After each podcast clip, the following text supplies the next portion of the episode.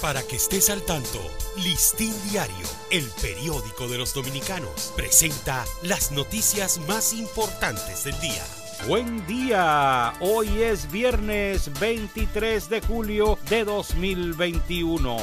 31 variantes circularon aquí en mayo por lo menos 31 variantes del COVID-19, tanto de las denominadas de interés como de preocupación, estuvieron circulando en el país durante el mes de mayo, incluyendo dos de las más contagiosas, identificadas en por lo menos siete provincias del país, siendo la población joven la más impactada variante Delta dispara los contagios y alertas en Estados Unidos.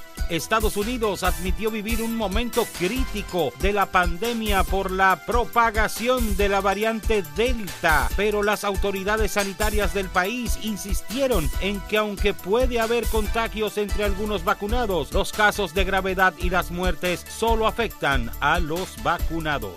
COVID-19 provoca 288 muertes en 51 días.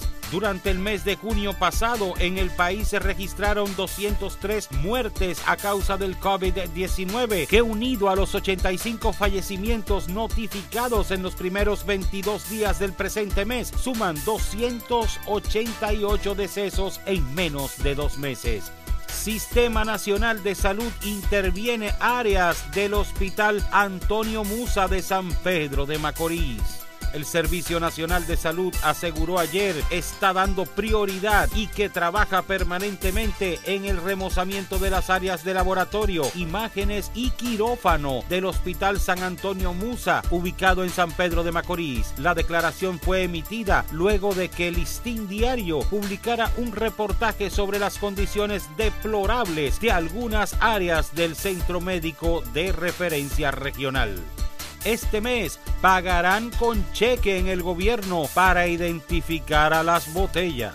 Unos 25 servidores de la administración pública tendrán que cobrar sus salarios este mes de manera presencial y con auditores. El gobierno informó que la medida por ahora solo afectará la empleomanía de algunos ministerios. Las Fuerzas Armadas disponen un dispositivo adicional de tropas en la zona fronteriza el comandante del ejército dominicano, mayor general Julio Ernesto Florian Pérez, inspeccionó ayer por tercera ocasión en los últimos 20 días la frontera dominico-haitiana de Dajabón, informando que se ha establecido un dispositivo adicional de inteligencia en la zona e integración de fuerzas especiales y de reacción en las instalaciones cerca en la línea limítrofe con Haití y se producen protestas en Haití en la víspera de los funerales de Jovenel Moïse.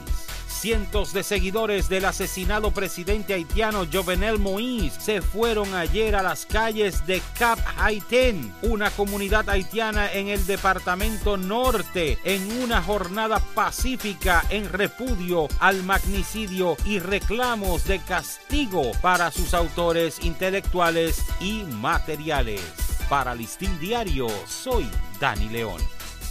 Para que estés al tanto, Listín Diario, el periódico de los dominicanos, presentó las noticias más importantes del día.